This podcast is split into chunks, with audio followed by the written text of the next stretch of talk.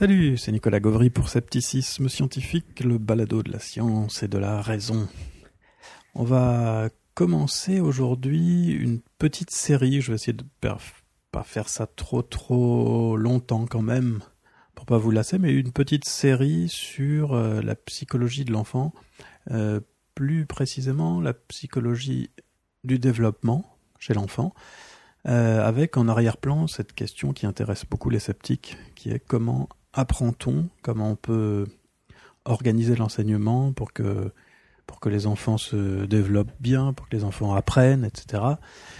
Et puis euh, peut-être que dans, dans la dernière, euh, dernière émission de cette série, on discutera, si, j'ai la chance de pouvoir euh, inviter Elena Pasquinelli, on discutera avec elle parce que c'est tout à fait son sujet de l'enseignement à l'esprit critique, l'éducation à l'esprit critique, quelque chose évidemment qui nous intéresse beaucoup. Euh, mais donc avant, comme un, peu un travail de préparation, euh, je vais vous parler un peu des grandes théories de développement, euh, théories de, de la psychologie de l'enfant.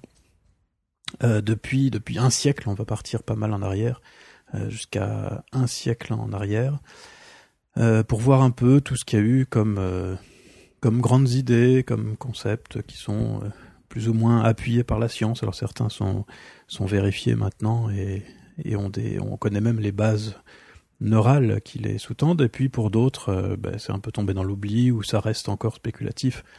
On ne sait pas trop. Il y a eu pas mal de mouvements parce qu'évidemment, la question de l'éducation et donc la psychologie de l'enfant, parce que ça va avec, euh, est traversée par beaucoup de choses politiques. Il y a des gens qui ont voulu développer euh, un certain type d'enseignement pour des raisons politiques. Il y a aussi des raisons personnelles, tout simplement. Euh, vous avez beaucoup de militants, qui, de, de gens qui militent pour euh, l'enseignement des langues anciennes, par exemple, euh, ou de mathématiciens qui militent pour qu'on continue à enseigner des mathématiques vraiment abstraites en France. Et c'est un mouvement assez, assez puissant, ça, en France. Euh, par exemple, pour vous donner une illustration simplement. En ce moment, le programme de mathématiques en France est en train de changer pour se rapprocher un peu des programmes des autres pays. Euh, dans le monde international, il y a beaucoup de statistiques et probabilités dans les cursus de maths. Et ça, euh, par exemple en Finlande, mais aussi je crois au Mexique, dès la fin du primaire. C'est-à-dire pour des enfants qui ont 9-10 ans. Euh, en France, jusque très récemment, il n'y avait absolument pas de statistiques ou de probabilités, sauf un tout petit peu à la fin du lycée pour des, pour des grands adolescents de, de 16 à 18 ans, quoi, on peut dire. Et donc voilà, on s'est dit, on va, enfin en France, on va un peu se rapprocher de ce qui se fait dans le monde, et puis on va s'occuper de euh, voir comment on peut commencer les probabilités, la statistique plus tôt à l'école, peut-être dès 10 ans. Eh bien, eh bien, comme, comme souvent, évidemment, cette idée a suscité une levée de bouclier chez certains mathématiciens, pas parce qu'ils sont contre la statistique ou les probabilités en soi, mais parce que évidemment, ajouter de la statistique, ajouter des probabilités dans les programmes, ça veut dire aussi euh, supprimer autre chose. Et en l'occurrence, l'autre chose qui risque fort de, passer à la trappe, c'est la géométrie. Et la géométrie, c'est le lieu emblématique que dans, les petites classes. Hein, 10-12 ans, c'est à peu près le seul endroit, peut-être plutôt d'ailleurs à 13-14 ans, c'est à peu près le seul endroit en mathématiques où on découvre véritablement ce qu'est une démonstration où on exige des élèves euh, une rigueur toute mathématique qu'on n'apprend pas vraiment ailleurs, parce que le reste, euh, tout ce qui concerne l'analyse, les fonctions, les limites, etc., ça, relève plus du calcul pour les élèves. Hein. Donc voilà, finalement, euh, finalement, il y a un choix à faire qui est tout à fait politique. On veut rajouter des statistiques et des probas pour des raisons politiques, si on veut, hein, c'est évidemment éducatif, hein, c'est dans l'idée de développer l'esprit critique, c'est dans l'idée d'avoir des, des, des, élèves qui vont devenir des citoyens éclairés, et puis dans un monde où on est submergé de statistiques, il faut connaître un peu de statistiques, mais il y a, y a, aussi un, choix à la fois éducatif et politique derrière, et puis euh, eh bien cette question de euh, si, si on supprime de la géométrie, est-ce que les enfants vont encore apprendre à raisonner, à rédiger correctement, euh, comme on voudrait que ce soit le cas en mathématiques? Voilà, donc ça c'était juste pour illustrer euh, le fait, mais on va, on va repartir maintenant un siècle en arrière, euh, le fait qu'il y a bien des choses politiques dans toutes ces histoires euh, de psychologie de l'enfant, parce que c'est lié à l'éducation. Alors on va repartir, je vous ai dit, un siècle en arrière en commençant avec ce qu'on pourrait appeler la préhistoire de la psychologie de l'enfant et du développement, le comportementalisme. Et je vais pas vous dire grand-chose, bien entendu, on va rester très très succinct et superficiel là-dessus, mais euh, quand même essayer de voir les grands mouvements, d'où ils viennent et ce que ça dit exactement. Le comportementalisme, donc c'est c'est un courant euh, psychologique qui est né au, début du XXe siècle à peu près. Euh, le, le, représentant le plus connu, bien qu'il soit pas psychologue, c'est Pavlov. Le psychologue le plus connu représentant de ce mouvement, ça doit être Skinner. Et vous avez peut-être aussi entendu parler de Watson. Euh, je vais vous en dire juste un petit mot. Euh, mais le plus emblématique, bon, disons, enfin, le point d'entrée le, plus évident, c'est Pavlov, hein, qui, étudiait donc euh, comment faire saliver un chien en, le faisant, lui faisant écouter un métronome ou une cloche ou n'importe quoi d'autre par conditionnement. Le principe de base, on va, parler que de ça, on va parler des principes très généraux. Hein. Le, principe de base du comportementalisme, c'est de dire au départ, donc c'est une position presque philosophique, hein, c'est de dire que euh, la psychologie scientifique ne peut étudier que des observables. Donc on peut pas étudier les émotions, les sentiments, le ressenti, tout ça. Ça c'est pas pas scientifique parce qu'on peut pas les observer directement. Et les comportementalistes disaient ça. Disaient nous on veut travailler sur des choses qu'on peut observer directement parce que c'est ça la science. Alors c'est un point de vue qui se défend, mais qui est aussi euh, tout à fait discutable, puisque ne serait-ce qu'en physique aujourd'hui, on discute depuis longtemps, je suppose, on discute en, en astronomie, euh, par exemple, de, de choses qu'on ne peut pas observer. On a découvert des planètes sans pouvoir les observer, par exemple. Euh, en physique, quand on parle de particules subatomiques, c'est des choses qu'on ne peut pas observer. On peut observer des conséquences de leur existence si elles existent, mais on ne peut pas les observer. Donc une autre manière de voir la science, finalement, qui est tout à fait raisonnable aussi, c'est de dire que la science est là pour faire des modèles. Dans le modèle, il peut y avoir plein de choses qu'on ne peut pas observer. Euh, le tout, c'est qu'on puisse en déduire euh, des, prévisions, évidemment, qui, elles, sont observables. Or, la notion de personnalité, la notion d'émotion, tout ça, ça permet, hein, une fois dans un modèle, ça permet d'expliquer des comportements, et donc, ça peut tout à fait aussi entrer dans la science. Ça, c'est la vision qu'on a plutôt maintenant, de manière générale, en tout cas avec le courant majoritaire qui est cognitiviste, disons, et, en lien avec les neurosciences. Mais voilà, il y a un siècle, donc il y avait euh, ce, ce courant qui disait non, il faut étudier des choses qu'on peut observer directement et seulement celles-ci.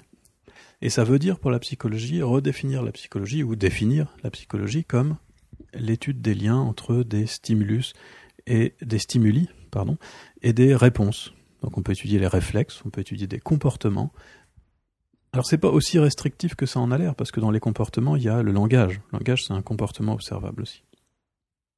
Mais en, gros, le principe de base, c'est de refuser d'ouvrir cette boîte noire qui est notre esprit, entre guillemets, ou, notre cerveau, si on le voit comme ça, euh, et de dire on va simplement essayer de chercher les lois qui régissent le lien entre ce qui nous arrive, donc ce qui vient de l'extérieur qui est observable, et puis nos comportements qui sont aussi observables, donc incluant le langage, éventuellement. Alors on sait peut-être pas souvent, mais le, pas tous, mais le comportementalisme, en fait, c'est né pas mal en réaction, euh, et notamment ça c'est plutôt Watson. Euh, Watson qui est donc le, il est considéré en psychologie, il est considéré comme le père du comportementalisme, vraiment, même si Pavlov est beaucoup plus connu, mais Pavlov était médecin et pas psychologue.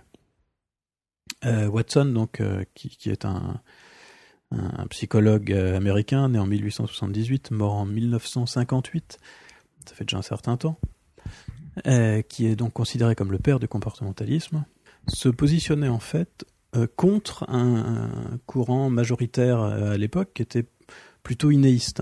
Hein, on considérait que l'intelligence, le développement, tout ça, c'était quelque chose d'inné qu'on avait déjà en nous, hein, qu'on ne pouvait pas faire grand-chose au développement. Donc ce que voulait montrer Watson, et puis ce que voulait montrer aussi Skinner, il y a eu beaucoup de discussions là-dessus, c'est qu'en fait, on apprend beaucoup de choses, et que le développement, euh, c'est beaucoup de l'apprentissage.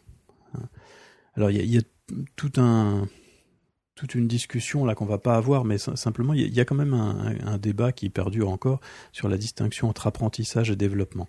L'idée générale, c'est que euh, on appelle développement euh, les modifications de structures un peu profondes. Le développement, c'est ce qui fait que euh, quand, quand, on a deux ans, on n'est pas capable euh, d'avoir des grandes idées philosophiques, et quand on a 40 ans, on est capable d'avoir des grandes idées philosophiques, même si elles sont complètement fausses.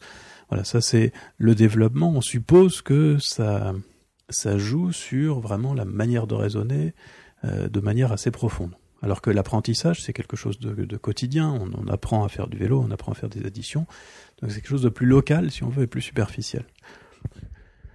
Voilà. Et donc les, les théories avant le comportementalisme étaient plutôt orientées vers cette idée que tout le développement, en tout cas, euh, était était inné, qu'on était programmé pour se développer d'une certaine manière et qu'on n'y pouvait rien.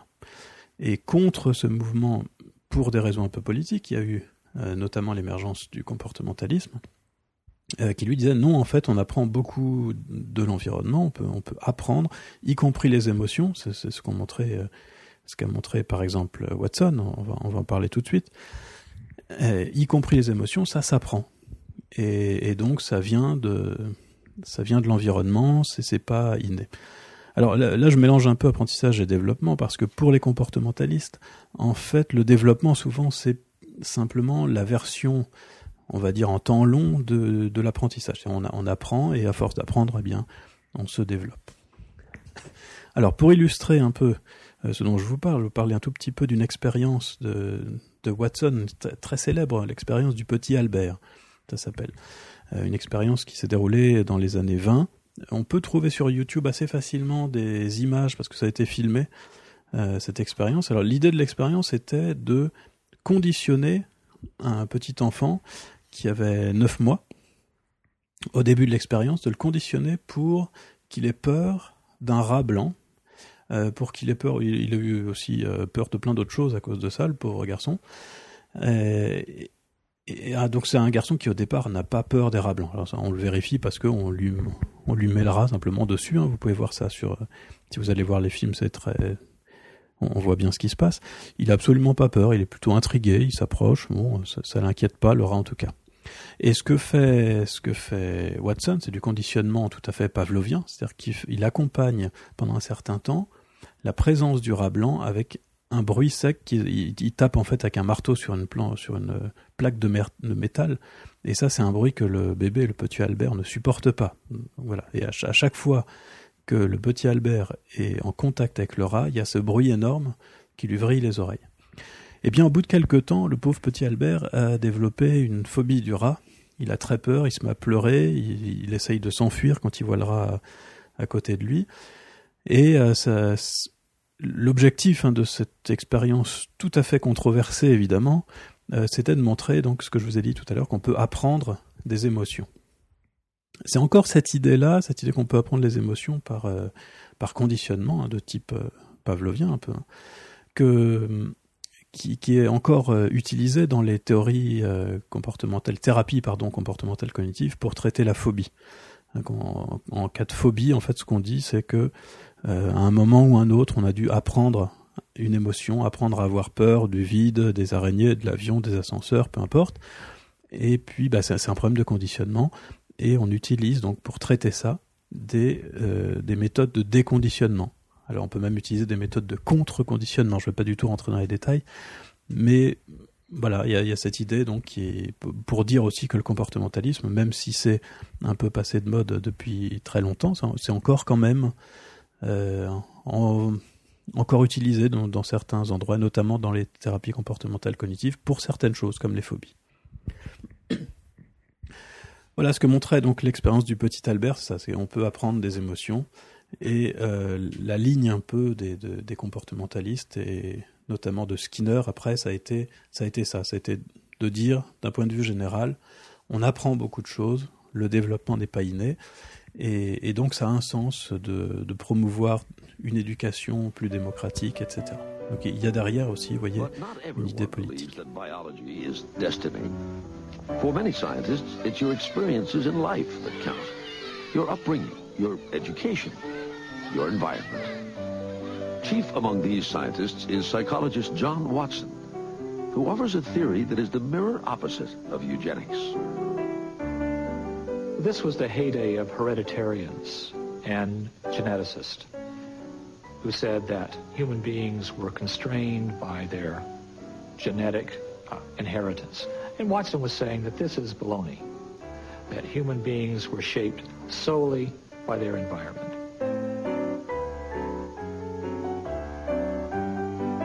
Over the years, Watson studies the behavior of babies, hundreds of them. Watson, we arrive in the world a blank slate, tabula rasa. Nearly everything is learned. Even things we think are instinctual, like fear. To prove that environment is more powerful than genetics, Watson designs an experiment for an infant known as Little Albert. He's so confident, he films it for posterity. At first, Albert shows little fear, even when Watson places a burning newspaper in front of him. Albert is also unafraid when he encounters a white rat for the first time in his life. But then Watson shows Albert the rat accompanied by a loud clanging noise. One of the few things that upsets little Albert. And he does it again. And does it again.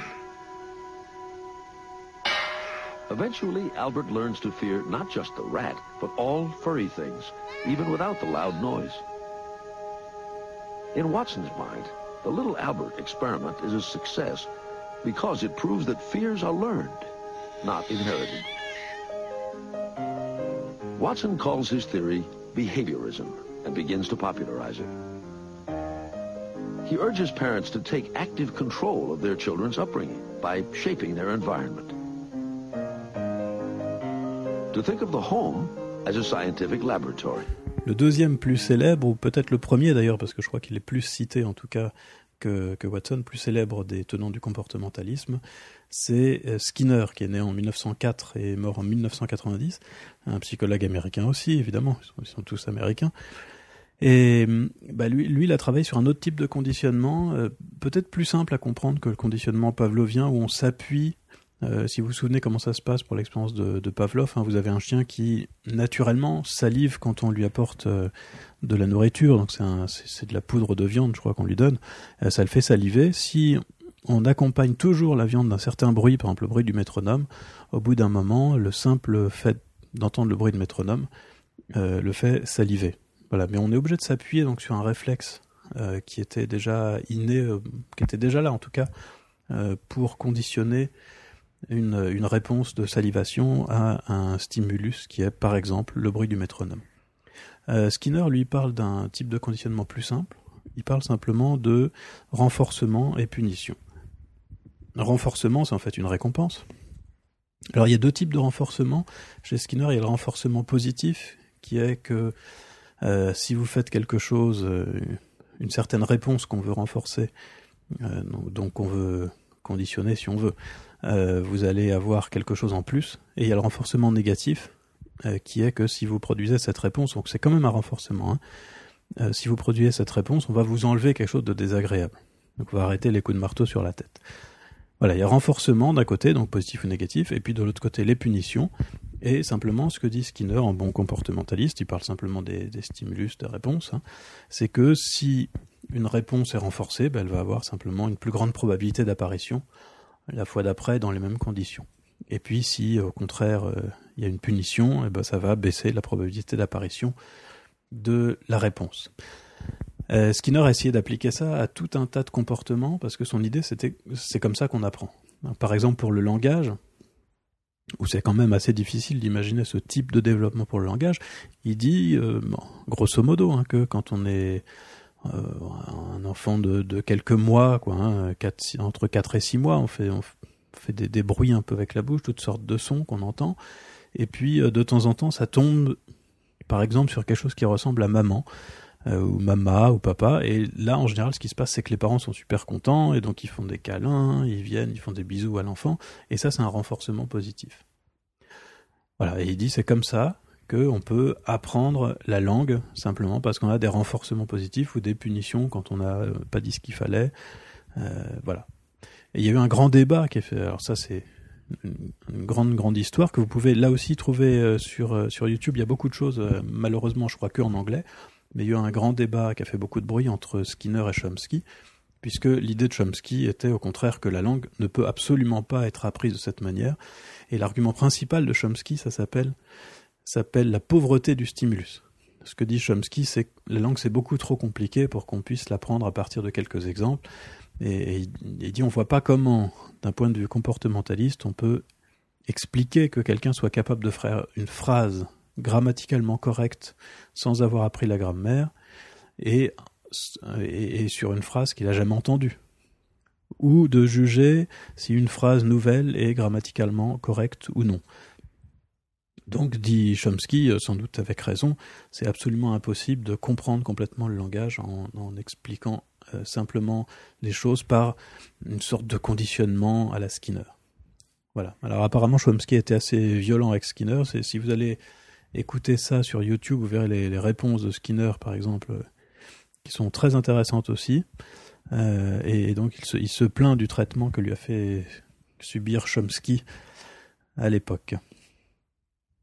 Voilà, tout ça c'était des histoires concernant le comportementalisme, un des premiers courants de la psychologie scientifique, peut-être peut-être le courant le plus scientifique de la psychologie avant avant les neurosciences en tout cas, et qui se sont développés. Vous voyez, c'est je vous ai dit un début du XXe siècle, donc ça s'est développé parallèlement à la psychanalyse, donc euh, un des courants les moins scientifiques de la psychologie.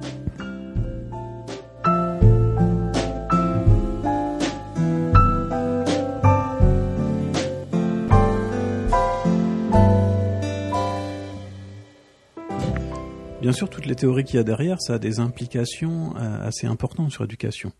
Si, si on est purement comportementaliste, on va dire ben, un, bon enseignement. Alors d'abord, il n'y a pas d'histoire de développement ou pas, hein, a priori. Bon, je, simplifie un peu, bien sûr. Euh, et donc simplement, un, bon enseignement, ça va consister à renforcer les bonnes réponses avec des, des, récompenses et à limiter les mauvaises réponses avec des punitions. Punitions, ça ne veut pas dire euh, ça ne veut pas dire euh, violence corporelle ni rien, mais simplement euh, quelque chose de négatif qui est perçu comme négatif par l'enfant en tout cas. Après le comportementalisme, le, courant, alors historiquement après, et puis euh, sans doute aussi le, le, plus connu, donc à part le comportementalisme, des grands courants qui peuvent expliquer le développement de l'enfant, c'est évidemment Piaget. C'est difficile de, ne pas parler de Piaget quand on parle de psychologie de l'enfant, il n'y a absolument que ça euh, quasiment dans les cours euh, pour les futurs enseignants, par exemple. Euh, ils ont des cours de psychologie du développement, on passe un temps considérable sur Piaget. Alors le, la théorie de Piaget, ça a été complètement remis en cause après lui. donc c'est pas d'actualité, c'est pas à prendre à la lettre. Néanmoins, ça a été vraiment un pionnier avec un type d'expérience tout à fait original. et pour cette raison, en fait, tout ce qui a suivi Piaget, donc toutes les, les, théories plus récentes du développement, en fait, partent quand même de Piaget. Donc d'abord, il y a ces résultats expérimentaux qui, n'ont pas été remis en cause, qui sont toujours valables. On a discuté les, interprétations de ces résultats, mais pas les résultats eux-mêmes. Donc ça, ça reste évidemment. Et puis, c'est vraiment, euh, on, pourrait dire, un père fondateur. Donc tous, à peu près, repartent de Piaget, même quand c'est pour le critiquer et construire quelque chose de complètement différent contre Piaget, mais quand même il y a toujours cette base qui est là, et c'est pour ça qu'il a une telle importance, euh, euh, vraisemblablement. Alors ce qu'on sait de Piaget, c'est que, ce que vous savez sans doute, hein, euh, c'est qu'il est considéré comme le, le, le, père. Alors c'est une théorie qu'on appelle parfois constructiviste. on dit constructiviste parce qu'on pense que le message de Piaget, c'est que l'enfant construit lui-même ses connaissances. c'est c'est pas dans le sens, c'est un peu bizarre. Moi, je trouve cette phrase, je, comprends assez mal cette expression. L'enfant construit ses connaissances. Ce que ça veut dire, c'est que c'est par interaction avec le monde, c'est en jouant, en faisant des expériences comme un petit scientifique, que l'enfant découvre des choses et, euh, et, se développe. Alors, il y a une différence chez Piaget qu'on trouve pas chez comportementaliste, une différence très forte entre ce qui relève du développement et ce qui relève de l'apprentissage. Euh, ça, c'est très important parce que chez Piaget, le développement, c'est quelque chose qui n'est pas vraiment discuté, qui est là, c'est comme ça, il y a un développement, il étudie le développement, hein, mais c'est descriptif purement. Et ensuite, il explique à l'intérieur de chaque stade de développement, puisque dans la théorie de Piaget, vous savez, c'est une théorie, on peut dire, en escalier, euh, où vous avez différents stades de développement qui correspondent à des manières de penser en fait de l'enfant hein, et, qui, se développe.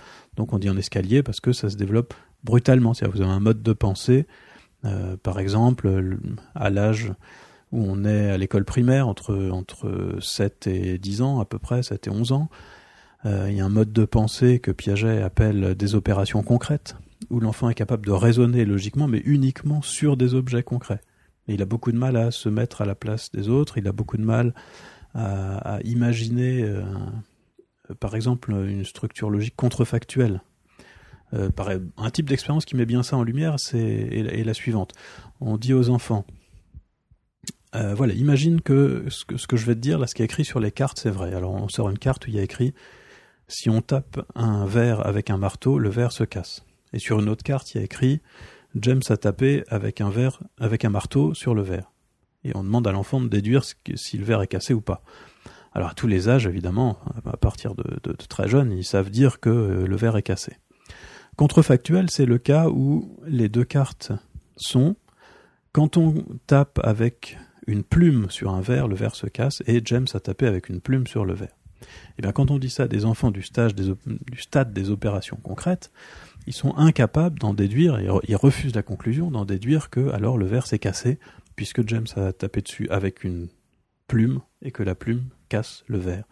Donc il y a cette impossibilité à se détacher du concret. Voilà, et ça, normalement, dans la théorie de Piaget, ça passe. En réalité, c'est pas le cas. C'est pour ça que, notamment, que la théorie de Piaget a été pas mal remise en cause. Mais c'est censé passer, et quand, vers, 11 ans, quand on euh, sort du stade des opérations concrètes pour arriver au stade des opérations formelles. Ça, c'est dans la théorie de Piaget.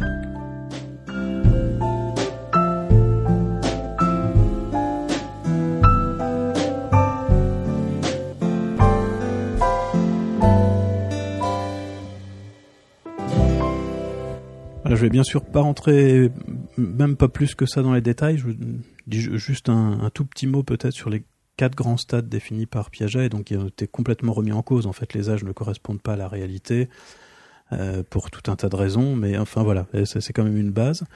Euh, dans la théorie de Piaget, il y a d'abord un stade qu'il appelle sensorimoteur entre 0 et 2 ans, où l'enfant ne voit le monde que par ses mouvements, ses sensations, et il peut apprendre seulement par essai et erreur, mais il n'y a pas de véritable réflexion entre 2 et 6 ans, il y a euh, le stade qu'il appelle préopératoire, où apparaît le langage, la, capacité de symbolisation, c'est-à-dire qu'il est capable, par exemple, à cet âge-là, mais, mais pas avant, de prendre une banane et de faire semblant que c'est un téléphone. Voilà, par exemple, ça c'est un symbole. La banane est prise comme symbole du téléphone. Ensuite, entre 6 et 11 ans, je vous ai dit, c'est le, le, stade des opérations concrètes, où les enfants sont capables de raisonnement logique, mais uniquement sur du concret et sur du vrai, hein, pas, pas, de, pas de raisonnement contrefactuel. Et puis après 11 ans, et c'est là que ça foire complètement, euh, Piaget pense que les enfants sont capables, euh, atteignent le stade dit des opérations formelles, où ils sont capables d'un raisonnement hypothético-déductif. Et donc, euh, d'après Piaget, c'est formidable. Après, après 11 ans, on est tous rationalistes et, et, on a tous un esprit sceptique bien développé, on est capable de raisonner euh, comme il faut. Bah, évidemment, on voit bien que c'est faux. Voilà, je ne vais pas détailler plus, hein, il y a plein d'autres choses. Euh, et puis c'est très facile de trouver beaucoup d'informations sur Piaget, euh, un, des, psychologues dont on a le plus discuté, en tout cas en psychologie de l'enfant. Euh, mais simplement les, conséquences pour l'éducation de la théorie de Piaget, qui d'ailleurs sont assez, néfastes, je pense, si on les applique comme ça, et je, crois que ça a été fait à une époque.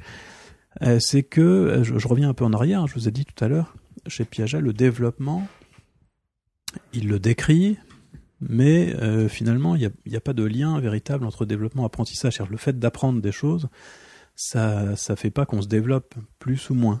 Hein, tout le monde atteindra le stage des opérations formelles dans la théorie de Piaget. Quoi qu'on fasse, on peut apprendre plein de choses, on peut apprendre presque rien, on arrivera quand même au stade des opérations formelles vers 11 ans à peu près. Hein, ça dépend des gens, bien sûr. Euh, et, et, cette théorie donc nous dit, en fait, le seul lien qu'on peut voir entre développement et apprentissage, c'est que le développement se déroule inexorablement, indépendamment de ce qu'on peut apprendre, et simplement ce qu'on peut apprendre dépend du niveau de développement. Donc si on est euh, dans, dans, un raisonnement, euh, si on accepte la théorie de Piaget, disons, eh ben ce qu'on va dire, et ce qui a été fait pendant longtemps, c'est que on ne peut pas apprendre telle chose. Avant, par exemple, on ne peut pas apprendre la science avant 11 ans, parce qu'avant 11 ans, on n'a pas accès au stade des opérations formelles. On peut faire des expériences seulement à partir de 6 ans, parce qu'à partir de 6 ans, on est capable de raisonner sur de concret. Avant, on ne peut pas. Voilà, donc ça, a des, conséquences sur le type d'éducation qu'on peut faire et qu'on doit faire, euh, la théorie euh, qui est euh, derrière notre idée du développement. Voilà, je ne vais pas vous embêter plus que ça parce que ça fait déjà une demi-heure que je parle. Et simplement, voilà, on, a vu peut-être les deux premières historiquement plus grandes théories euh, qui expliquent un peu le développement de l'enfant euh, et comment on apprend et qui donc ont des conséquences sur ce qu'on peut faire en termes d'éducation.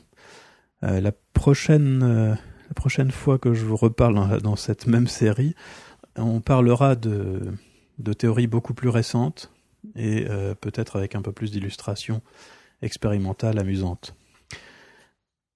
Voilà, alors peut-être pour terminer quand même, je vais vous lire un, extrait d'un d'un dialogue entre Piaget et puis une petite fille de 5 ans qui s'appelle Julia, qui est, assez amusant et qui, qui a été mis en exergue pour montrer euh, comment on peut être à, 5 ans, on peut être très logique, même si on dit à peu près n'importe quoi. On, se construit un monde euh, qui est complètement faux, mais il y a quand même une certaine logique derrière, une recherche de logique et de cohérence.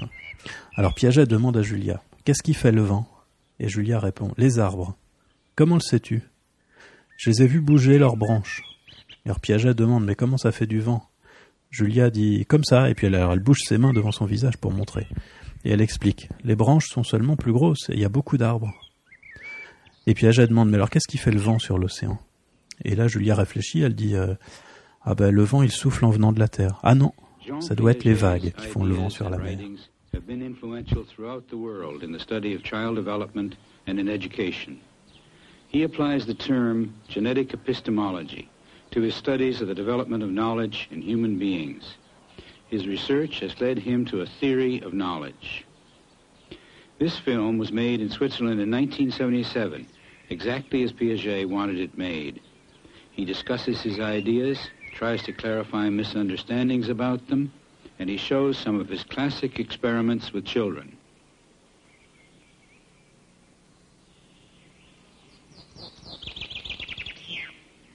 Jean Piaget. J'aimerais dire d'abord deux mots de l'idée centrale de notre épistémologie génétique, parce qu'elle est presque toujours mal comprise.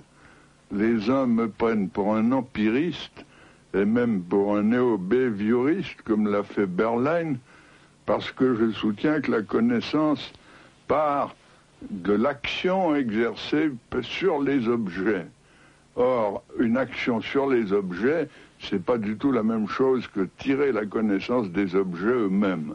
Il y a donc là une première confusion.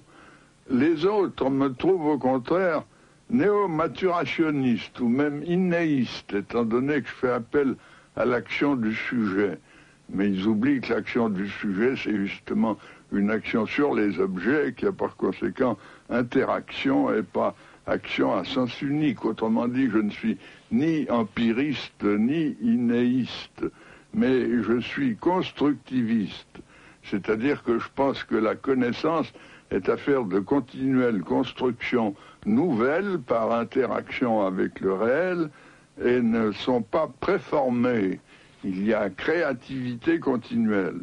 J'aimerais donc montrer en quoi la connaissance n'est pas préformée, ni dans les objets, ni dans le sujet, mais qu'il y a toujours auto-organisation et par conséquent une continuelle construction et, et reconstruction. Eh bien, pourquoi ne suis-je pas empiriste?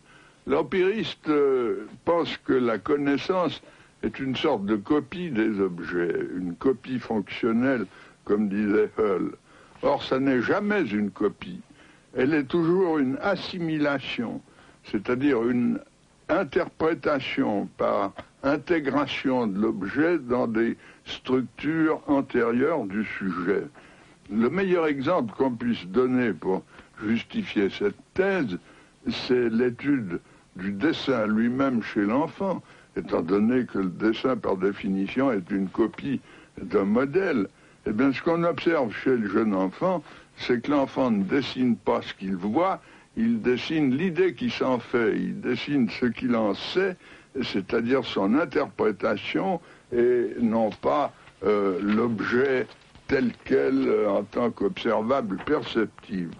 Prenez par exemple la copie d'un losange. Je demande à l'enfant de copier ça, voilà le modèle. Eh bien, pour l'enfant, le losange, c'est un carré qui a des pointes. Alors, voyez le résultat, il vous dessine un carré avec une pointe dessus, ou bien il vous dessine un carré avec euh, une pointe euh, à côté. Vous allez voir maintenant une première expérience. C'est une petite fille nommée Emmanuelle qui a 3 ans, 6 mois et qui va copier devant vous un triangle. Take a good look at it, huh?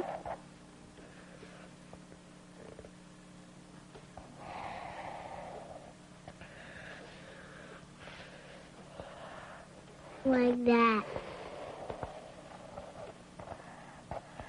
Like that? And then the corners here. Little what? Little point here, see? Ah, yes. Ce triangle, elle le conçoit comme une sorte de carré auquel elle rajoute trois pointes. Des pointes qui sont d'ailleurs arrondies et pas pointues, mais qui représentent dans son esprit, elle le dit, trois pointes. Autrement dit, critique de l'empirisme, la connaissance n'est jamais uniquement moulée sur les observables, elle ne consiste pas en observables purs, mais toujours en interprétation par assimilation à des structures préalables. D'autre part, pourquoi ne suis-je pas inéiste ou a prioriste? Eh bien, prenez l'histoire des sciences. Toute l'histoire des mathématiques est une construction continuelle. En partant des nombres naturels, 1, 2, 3, 4, il a fallu des siècles pour construire l'ensemble des nombres entiers avec les négatifs. En partant des rationnels, il a fallu attendre jusqu'à Pythagore pour découvrir les irrationnels. Ça signifie que ces connaissances ont été construites. Elles ne sont pas préformées. Si on les croyait préformées, comme le pense Chomsky avec sa candeur biologique, eh bien, il faudrait penser que les mathématiques sont déjà là d'une manière implicite ou innée chez le bébé, mais pas seulement chez le bébé, chez l'animal, il faudrait remonter jusqu'aux invertébrés et aux protozoaires pour y voir la source des mathématiques. En réalité, les mathématiques, chez l'enfant, on y assiste d'un jour à l'autre, sont sans cesse construites par les actions du sujet, elles procèdent à partir de la coordination des actions du sujet, de la logique de l'action du sujet. Et alors, euh, de ce point de vue, il lui faut tout construire. Et même les choses qui nous paraissent les plus évidentes pour nous, il doit les construire. Je vous donnerai un petit exemple, ou plutôt vous allez assister à l'expérience euh, avec euh, un enfant. On montre à un enfant une ficelle qui présente cette configuration. On lui demande ce qui se passe si on tire de ce côté-là. Ben, il comprend très bien que si on allonge de ce côté, on va raccourcir de ce côté. Apparemment, il a tout compris. Mais si vous lui demandez est-ce que la longueur totale est la même dans les deux figures, ou bien la même que dans l'objet témoin que vous allez voir dans l'expérience qu'on va faire à l'instant, eh bien, il nie la conservation.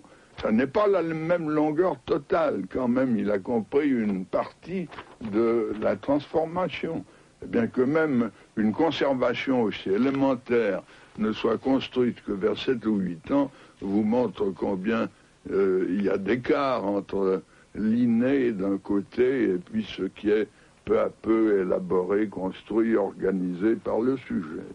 Voilà, c'était Scepticisme scientifique. Je vous laisse jusqu'à la prochaine fois. Sceptiquement vôtre, comme dit Jean-Michel.